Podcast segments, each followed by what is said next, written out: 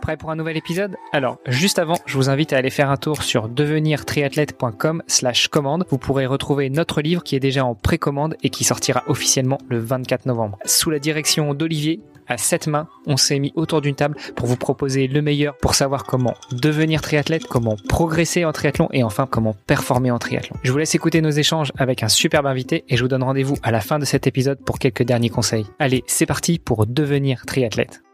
Salut les sportifs, c'est Armano et nous sommes déjà vendredi. C'est déjà la fin de la semaine. Mon compère Olivier de Scooter co-anime ce dernier épisode de la semaine avec moi. Salut Olivier. Salut Armano. Et notre invité que nous recevons pour la dernière fois de la semaine sur ce podcast, Lionel Lestrade. Salut Lionel. Salut Armano. Salut Olivier. Alors Lionel, euh, je voulais que qu'on finisse pas en apothéose puisque l'apothéose, on en a parlé hier, c'était ton Hawaï 2017, euh, l'année où tu as fait deux Ironman c'était pas ta pire bêtise parce que tu nous as dit qu'une fois tu en avais fait quatre dans la même année. Bon, malgré tout, tu nous as parlé d'Hawaï. Mardi, tu nous as parlé de changement de catégorie. Donc, peut-être des velléités de refinir en apothéose. Euh, quels sont tes plans déjà pour la saison 2021 euh, qui se termine, 2022 qui approche et, euh, et peut-être pour les années suivantes? Alors ouais, sur 2021, donc forcément comme il y a eu beaucoup de changements, il y a eu beaucoup de courses de planification qui ont, qui ont sauté. là, je dirais cette année, ça a été un petit peu hein, pour moi une année un peu transition. J'ai découvert un petit peu le, le gravel. Donc je me suis mis pas mal au, gravel depuis cet été, avec comme objectif, là, fin septembre, je dois participer au Naturman euh, VAR Explorer, qui est une nouvelle formule de, triathlon où, pour faire court, on enchaîne, enfin, on devait enchaîner euh, trois triathlons à suivre avec euh, une portion pour le vélo, une portion route enchaînée avec une portion gravel. Bon, hélas, il y a eu des incendies au mois d'août et du coup, la, la vraie version aura lieu qu'en juin l'année prochaine parce qu'ils ont dû adapter et garder une version, ce qu'ils ont appelé une version solidaire qui va y avoir fin fin septembre. Donc, je vais quand même participer, mais cette fois-ci, il y aura un triathlon le samedi et un triathlon le, le dimanche. Il y aura plus l'enchaînement des trois triathlons euh, qui permettaient de faire un effort sur une trentaine d'heures à peu près euh, à suivre. Donc ça, c'était plus un petit challenge euh, personnel de découverte, comme je me mets petit à petit aussi à au bikepacking que je découvre et que je trouve ça euh, juste magique euh, en termes de de, de, de défis personnels, de, de découverte de ses propres performances, etc. Je trouve ça magique. tu sais que là, tu as, un spécialiste ben bikepacking. je hein, sais bien, je sais bien, c'est pour ça que je le dis. et c'est vrai que euh, voilà, je trouve ça. j'ai fait il y a 15 jours, j'ai fait un, un 270 km en gravel avec un départ à 22 heures, roulé toute une nuit. J'ai trouvé ça extraordinaire, magique, euh, mais vraiment, euh, voilà, c'était euh, viscéralement, c'était très très fort. Rassure-moi Lionel, t'as roulé un peu la journée quand même aussi le lendemain, ou bien t'as terminé la nuit parce que... non, bah si si, j'en ai eu le droit au lever du soleil, ah, il était, il était 9h30 le matin, donc euh, si si on a j'ai découvert mais c'était magique. Donc voilà. Autrement en termes de triathlon, oui, ce que je dis on disait, j'aimerais entre guillemets finir ma carrière. Quand je dis finir ma carrière, c'est euh, finir sur un Ironman toujours avec cette optique de chrono. Euh, je pense que je vais continuer, j'espère pouvoir continuer encore de nombreuses années euh, le triathlon parce que c'est un sport qui, me passionne, mais en mettant la notion de performance plus en deuxième euh, en deuxième rideau parce que ça au bout d'un moment ça devient quand même fatigant d'aller chercher toujours des chronos, ça veut dire que des planifs qui sont des prépas qui sont très exigeantes pour tout le monde, et euh, voilà. Et j'ai envie et j'ai commencé euh, depuis un an également à passer un petit peu de l'autre côté, c'est-à-dire que maintenant également je, j'encadre, enfin j'accompagne des gens sur le triathlon en leur faisant des planifications euh, du débutant euh, à, à, l'expert entre guillemets, celui qui vient chercher un, un chrono, euh, plus euh, donc voilà, donc ça me prend de plus en plus de temps. Donc j'aimerais l'année prochaine éventuellement reparticiper à un Ironman, lequel j'en sais rien, sous quelles conditions je ne sais pas. Tout va dépendre un petit peu si tout s'aligne, si au niveau planning j'arrive à me dégager euh, du temps parce qu'il faut du temps. Donc voilà, pour l'instant pas de pas de projection précise. J'ai en tête ça parce que en effet je change de groupe d'âge. Donc euh, pour mes 50 ans ça pourrait être génial mais euh, voilà, rien de rien de vraiment très précis. Il y, a, quand même quelque chose que que je comprends pas parce que d'un côté tu dis j'aimerais ne faire abstraction du chrono, mais en même temps euh, si je peux me qualifier pour Hawaii, je serais non, Non non. Euh, après Hawaii, après, après Hawaii, d'accord.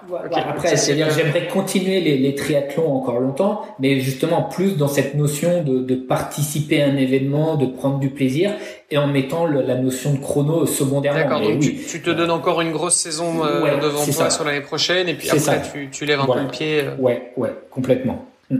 Tu nous dis que tu es passé d'un côté à de l'autre, euh, c'est-à-dire que tu encadres aussi des gens. Euh, il manque la troisième patte finalement du sport, c'est l'organisation. Est-ce que tu n'as pas dans tes cartons d'organiser ah. quelque chose? Là, là, je, là, mon planning, il explose là. c'est plus possible. Et puis je pense qu'il y en a une à la maison aussi qui explosera en même temps. Donc euh, non, non, non. Là, euh, j'ai euh, faisant partie d'un club, forcément, je fais partie à chaque fois des bénévoles quand le club organise ses propres courses.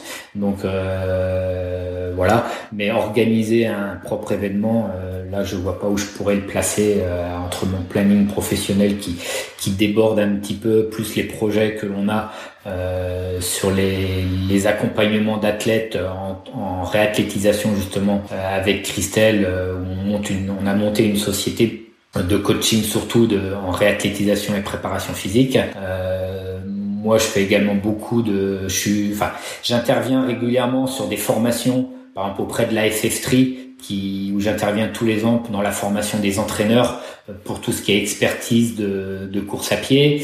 Euh, depuis un an, j'ai intégré la franchise vélo fitting où je fais énormément d'études posturales vélo. Donc, je m'occupe de tout le Grand Ouest euh, pour les études posturales vélo. Donc, ça me prend aussi beaucoup de temps, beaucoup de déplacements, mais c'est ça me passionne et c'est passionnant. Donc voilà, donc il faut jongler avec euh, tout ce planning. Donc euh, bon, on, on attend de voir et puis comment on va pouvoir revoyager l'année prochaine, qu'est-ce qui va apparaître sur les calendriers. J'ai plein de projets, mais rien de défini. finalement, euh, tu, nous en as dit plus sur toi dans le dernier épisode de la semaine que dans l'épisode de présentation. C'était pour garder le suspense jusqu'au bout. Ah d'accord. Quand tu euh, parles d'études posturales et d'analyse du coureur, c'est quoi que tu fais exactement? C'est des analyses de foulée? Qu'est-ce qu'il y a d'autre? Alors pour le coureur, oui, oui, c'est alors euh, moi ma ma patte, c'est-à-dire que le que ce quel que soit le sport ou la personne, je suis très euh, féru de ce qu'on appelle préférence motrice ou préférence naturelle suivant le courant que l'on va prendre.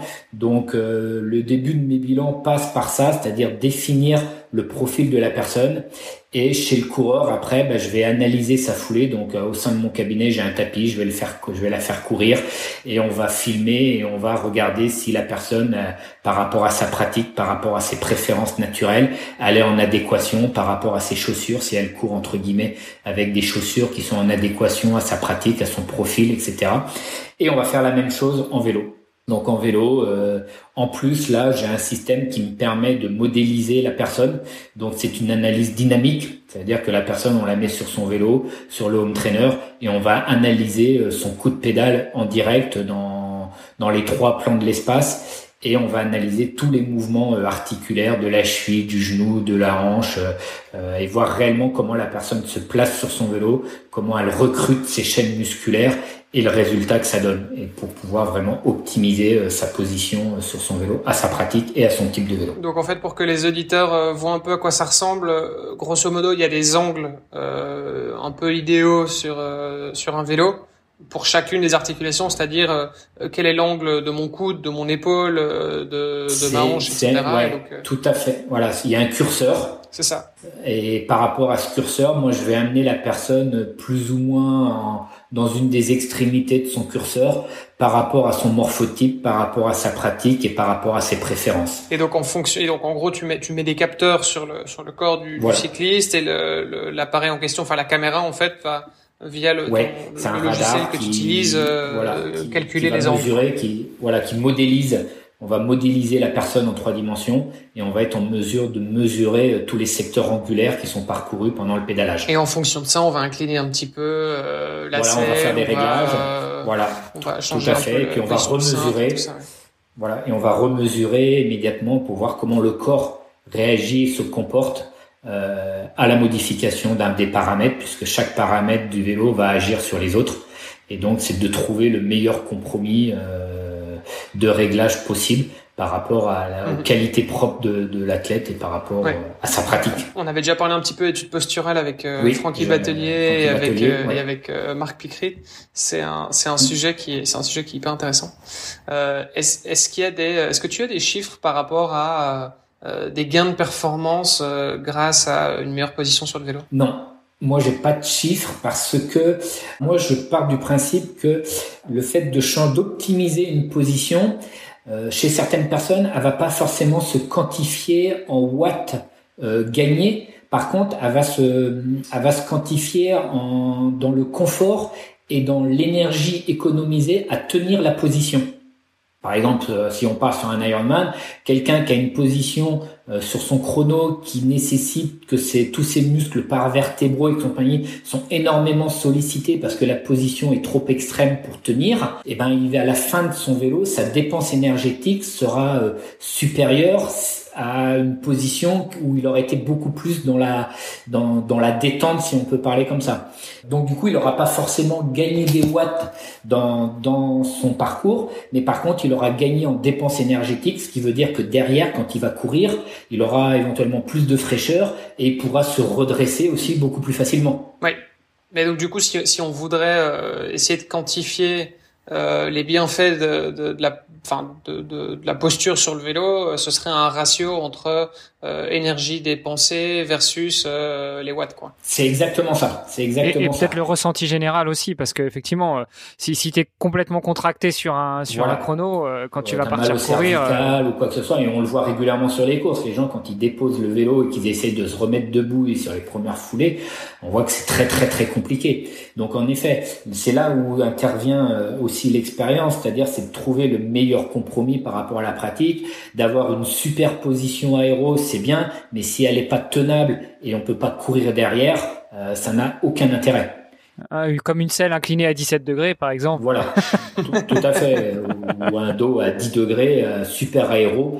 Et euh, voilà, sachant que sur l'aéro, il y aurait des choses à dire, puisque j'ai eu la chance également il y a quelques temps de passer en soufflerie et de tester différentes positions entre autres les positions avec le, prolongateur énormément relevé vers soi comme on a tendance à voir maintenant chez certains pros entre autres bah finalement c'est pas forcément euh, plus aéro. Après l'aérodynamisme est encore un, un, autre débat euh, puisque c'est il y a tellement de paramètres qui rentrent en compte que c'est pas simplement une position qu'il faut prendre en considération mais l'ensemble. Euh, du coup j'ouvre enfin j'ouvre la parenthèse parce que tu le mentionnes euh, les, les prolongateurs relevés tu dis c'est pas si aéro que ça. Du coup c'est quoi? C'est pour le confort surtout? Ah ben il faudra leur demander Parce que moi j'ai testé ma position traditionnelle qui était vraiment une position avec mes avant-bras plus à l'horizontale et on a fait la mesure avec les, les prolongateurs vraiment inclinés quasiment à 45 degrés. Euh, j'ai perdu 30 watts au niveau de la soufflerie, enfin au niveau de la... la 30 watts c'est énorme. C'est énorme. La traînée, ouais, ouais, c'était pour moi c'était assez énorme. Donc, euh, donc voilà. Donc moi, ça m'a, ça m'a mis un peu de l'eau à mon moulin parce que dans les études que je fais, quand les, triathlètes arrivent et me disent ouais, moi je veux avoir les prolongateurs dans cette position pour être plus aéro, je dis bah peut-être pas. C'est peut-être pas la meilleure position pour être le plus aéro. On va déjà optimiser la position en termes de confort et compagnie, puis on verra dans un deuxième temps. Euh, bon, on va on va on va investiguer un petit peu le, le sujet, Hermano, euh, pour euh, pour un prochain épisode. Alors moi, je voulais revenir sur une dernière chose. On a dit dans un épisode précédent que toi, tu étais plutôt un adepte de progresser lentement, d'évoluer en termes d'intensité et de volume progressivement. Voilà, je trouve mes mots. Quand on parle de d'études posturales et de changement de posture, est-ce que tu adaptes la même c'est-à-dire que euh, changer la posture de, quelqu'un qui est habitué depuis euh, quelques mois, quelques années à pédaler d'une certaine manière, euh, j'imagine que si tu lui mets ne serait-ce que 2 degrés de plus sur un, un, pédalage, ça va changer énormément pour lui. Est-ce que tu conseilles d'évoluer progressivement ou alors, bah, de toute façon, une fois que le réglage est fait, il est fait quoi? Oui, alors ça, c'est pareil, c'est propre à chacun dans le sens où il y a des gens qui tout le monde n'a pas la même sensibilité. En effet, comme tu dis, il y a des gens, tu leur bouges 2 degrés, ça leur, ça les perturbe complètement dans leur équilibre. Il y en a d'autres, tu montes la selle de 2 cm, ils sentent à peine le changement. Donc, un, ça va être propre à chacun. Donc, suivant le type de changement que, que je vais faire, euh, euh, je vais leur, alors soit, par exemple, pour un exemple, je monte la selle de 2 cm. Euh, sur les sorties qui vont suivre, soit on va, je vais leur dire, bah écoutez, écoute, tu mets ta selle de 1 cm Mhm. Tu t'habitues pendant plusieurs sorties et au bout d'un moment, tu pourras vraiment euh, mettre ta selle au changement qui est euh, qu'on a euh, optimisé. Donc en effet, et il y en a d'autres. Quand on fait l'étude, qui me disent ah mais ouais mais vraiment là je me sens très très bien, je sens que la position elle est vraiment plus confort et plus optimum dans mon coup de pédalage. Dans ces cas-là, je leur dis bah reste comme ça. Par contre, diminue ta durée de de séances par rapport à d'habitude. Tu vas faire une heure, une heure et un quart maximum sur plusieurs sorties pour voir comment ton corps réagit. S'il réagit bien, il n'y a pas de, de voyant qui s'allume, bah, petit à petit, tu peux reprendre progressivement ta longueur en termes de séance et de remettre après un peu d'intensité, mais je vais être plus dans la progressivité, dans la durée des séances. Est-ce qu'il n'y a pas une question de, de gainage aussi, euh, au plus quelqu'un est, est, gainé, euh, enfin naturellement ou de par sa, sa, pratique du sport, enfin il va plus facilement s'adapter, quoi. C'est ça que je veux dire. Ouais, ouais, il y, a ça et on s'aperçoit que j'ai beaucoup de gens finalement qui sont trop bas sur leur vélo, qui ont des selles trop basses. Ouais, on voit souvent et ça. Du coup, Ouais. Et du coup, ils ont une stabilité du bassin qui est mauvaise, puisque comme ils ont un schéma, un développement du, coup de pédale qui est pas optimisé, avec une flexion de genou qui reste trop importante, du coup, le bassin, il a pas vraiment, il manque de points d'appui. Et le bassin est vraiment très instable. Et dès qu'on les remonte, on, le voit très bien à la mesure, le bassin se stabilise, les gens se sentent mieux développent leur coup de pédale, optimisent leur coup de pédale, vont chercher un peu plus loin dans le recrutement. Et du coup, rien que ça, euh, ben, le gainage va venir en complément, mais rien que ça déjà suffit pour mhm. obtenir plus de stabilité. Oui, parce qu'il faut le dire quand même, euh, dans la majorité des cas, en tout cas pour les gens qui vont faire une première étude posturale, en général, ils seront quand même euh, mieux dans la nouvelle position que dans la position dans laquelle mhm. ils étaient auparavant. Par contre, c'est vrai qu'une fois qu'on en a déjà fait plusieurs, éventuellement, on va aller chercher euh, peut-être plutôt quelques watts au lieu de, de du, du, confort. Et donc dans ce cas-là, effectivement, on peut on va avoir l'effet un peu inverse. Euh, enfin, je sais que j'avais fait une étude posturale récemment avec euh, mon vélo de contre-la-montre euh, parce que c'était un c'était un nouveau vélo et, et effectivement, il y a un côté où, ouais, on va gagner du confort à certains endroits, mais il y a un autre côté aussi où finalement, ben euh, à vouloir privilégier la, la, la prioriser la, la performance, bah, mm. on est un petit peu moins confortable quand même. Tout est question de compromis, de, de oui, ça, tu savoir tout à où, où, où, on veut aller, quel est quel est l'objectif euh, premier de l'étude et où est-ce qu'on veut emmener l'athlète dans, dans quelle quelle discipline et quelle orientation. Mais c'est exactement ça. Ok passionnant. Avant de te laisser partir, est-ce que tu peux peut-être nous dire où est-ce qu'on peut retrouver plus d'informations sur toi, Instagram, Twitter, Facebook euh, ou autre, et puis euh, sur euh, sur ta société Reathlete Fit? Alors la, la société Reathlete Fit, on a un site qu'on a été obligé de mettre un petit peu en suspens parce que on devait avoir des locaux et bon bref, je je passe, on n'a pas pu avoir les locaux, donc la, les locaux vont arriver certainement au début d'année prochaine. Autrement, pour les études posturales, moi je fais partie du réseau Vélo Fitting donc moi je me déplace sur tout, euh, tout l'Ouest. Autrement, vous tapez mon nom euh, Lionel Lestrat sur Instagram ou Facebook et vous retrouverez euh, des actualités comme des ateliers. il va y avoir un atelier du coureur au mi-octobre également sur sur Nantes où là par petits groupes on débrief et on regarde comment les gens courent, comment on peut optimiser leur, leur pratique avec la vidéo, avec les chaussures, avec plein de plein de conseils qu'on peut pour optimiser la pratique en prenant du plaisir. Super. On suivra ça de près. Merci. Lionel, merci pour euh, cette semaine passée avec nous. Euh, on te souhaite une bonne continuation, bon changement de groupe d'âge dans quelques mois, euh, et puis bah forcément bon courage pour Hawaï 2022, 23, ou enfin pour le prochain Hawaï, on va dire. Fait. Merci beaucoup en tout cas de m'avoir invité. C'était, j'ai passé un très très bon moment en votre compagnie. Plaisir partagé. à très vite. Super. Merci beaucoup. À très bientôt. Au plaisir. À bientôt. Bonne continuation à vous. Merci d'avoir écouté cet épisode et peut-être même cette série hebdomadaire jusqu'au bout. N'oubliez pas de rejoindre notre groupe Facebook pour discuter avec les invités, commenter et poser vos questions. Et Olivier et moi, nous vous répondrons dans un prochain épisode. Bon week-end et à la semaine prochaine. Salut les sportifs